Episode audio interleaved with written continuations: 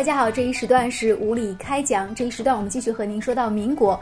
这一时段我们要和大家说到的一个民国的人物呢是辜鸿铭。辜鸿铭很有意思啊，他出生于一八五七年，他呢去世于一九二八年。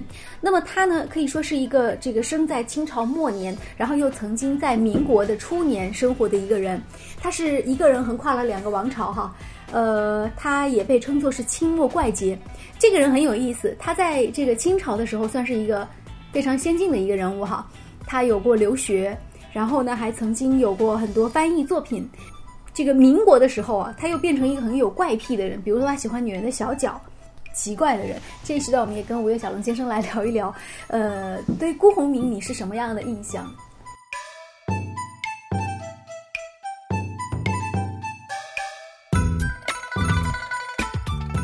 辜鸿铭，嗯他是一个非常有名的学者，对，他的知识丰富的程度到什么地步？本人会九种语言，嗯，这个很获得了厉害。十三个博士学位，对，这个放到今天也算是一个天才哈。很厉害。嗯，你难以想象，就是说在清朝末年的时候，有这样的大学者出现。对，而且他的这个家庭背景是特别好。我们了解到他们家里面是，呃，他出生在南洋马来半岛一个英国人的橡胶园里。他的早年，他的祖父是积累下了大批的这种财产和声望。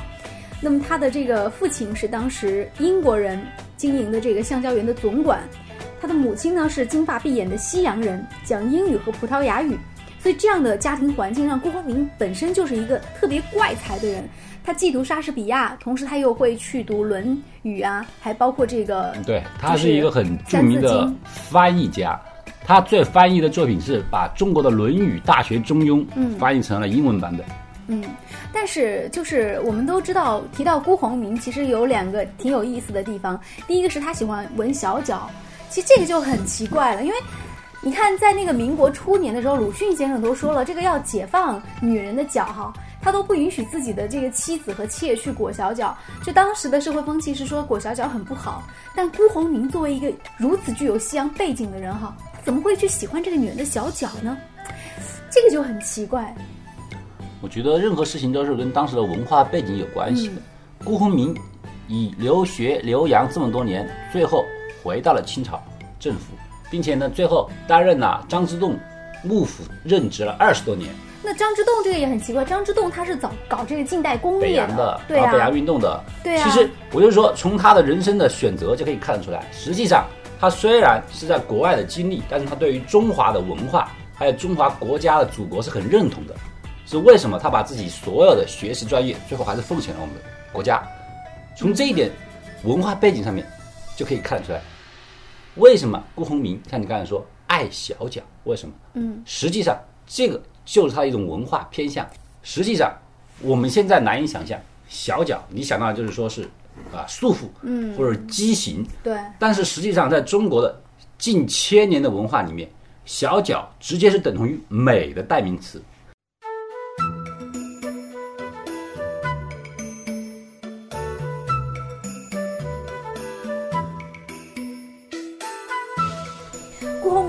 老他的妾室也是比较有名，他妾室是一个日本人哈，对日本人就是这个就很奇怪了。他既然他是很喜欢中国文化，那为什么会娶一个日本的这种老婆呢？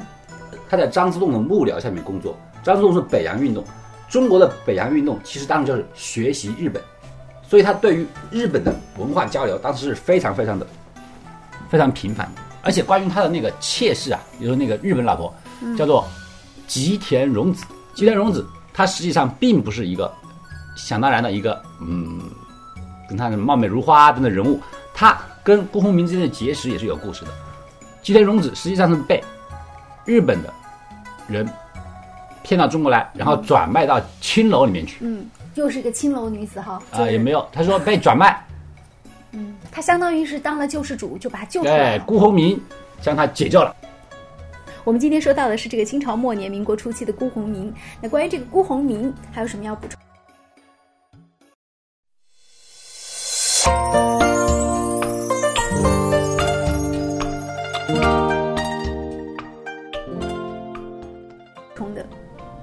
鸿明是一个文人，同时是一个骄傲的文人。他的文化博古通今，但是很关键一点就是，他是一个开放派、留学派、西洋派。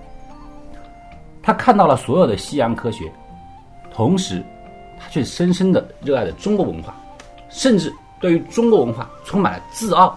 这就太不容易了，在那个年代。这一点，无论是现在还是过去，都是非常值得人尊敬的。是，尤其现在很多人崇洋媚外。崇洋媚外，对于中国文化过于的去贬低它。嗯嗯。但是我们过来看看辜鸿铭这个人呢，你说他对于西洋文化不了解吗？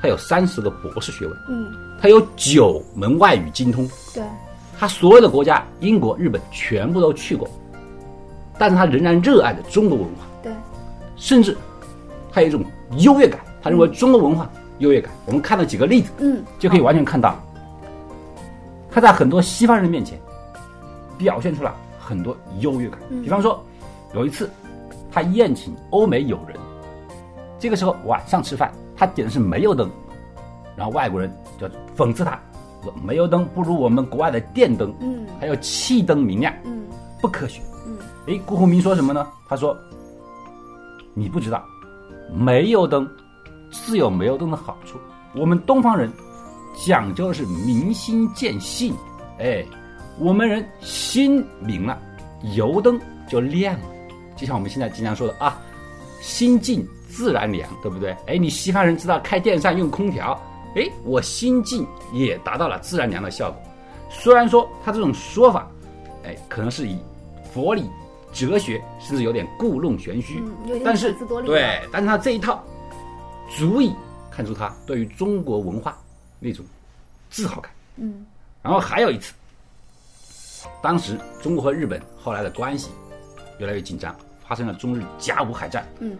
那个时候，日本的伊藤博文，我知道这个人啊，对，嗯，坏人，他到中国来，就碰到了辜鸿铭，嗯，辜鸿铭呢送给了伊藤博文一本自己出版的《论语》，《论语》什么？不是中文版，是英文版，他翻译的，嗯，他就给了伊藤博文，嗯，伊藤博文呢趁机就要去讽刺他，嗯，哎，他说，听说你呀。精通所有的西洋学术，嗯，博士啊，是不是啊？外语专家呀，嗯，难道你还不清楚吗？孔子这些东西是两千年前的，已经不适应今天的时代了。他就说孔子过时了，对，是过时了，过时了，中国过时了，文化中华文化都过时了。他牛逼，嗯啊，我们辜鸿铭怎么回答他的？他说，孔子教人的办法，就好比数学家。加减乘除，三千年前三三得九，三千年后三三还得九，并不会三三得八。一句话将伊藤博文说的是哑口无言。也就是说，很多真理是从古至今一直贯通下来的。哲理不在于时代，而在于他是否真正的明心见性，是否说的对。嗯，对，《论语》包括还有《孙子兵法》。为什么现在不仅中国人看，世界上很多人都去研究、都去看？难道你说他是胡说八道的吗？他自然是有它的道理。五千年前三乘三等于九，五千年后五十万年以后三乘三也等于九。真理不是因为时间的流长，嗯，而会折损，对不对？就是说，我们应该作为一个中国人啊，应该像辜鸿铭一样，不仅。要爱我们的中国文化，同时还深深的骄傲自豪。我们几千年前中国的这些先进的文人，他提出的理念，你们五千年后还看不懂？是。呃，其实说到这个民国史，可以说是说不尽的这个辜鸿铭啊。辜鸿铭让我们印象最深刻的一点呢，让我自己感觉是他出生在这个清朝末年，又是在民国初年成长起来的。但实际上呢，他给我们的感觉非常有意思，他特别幽默，而且他特别的这种向上，而且。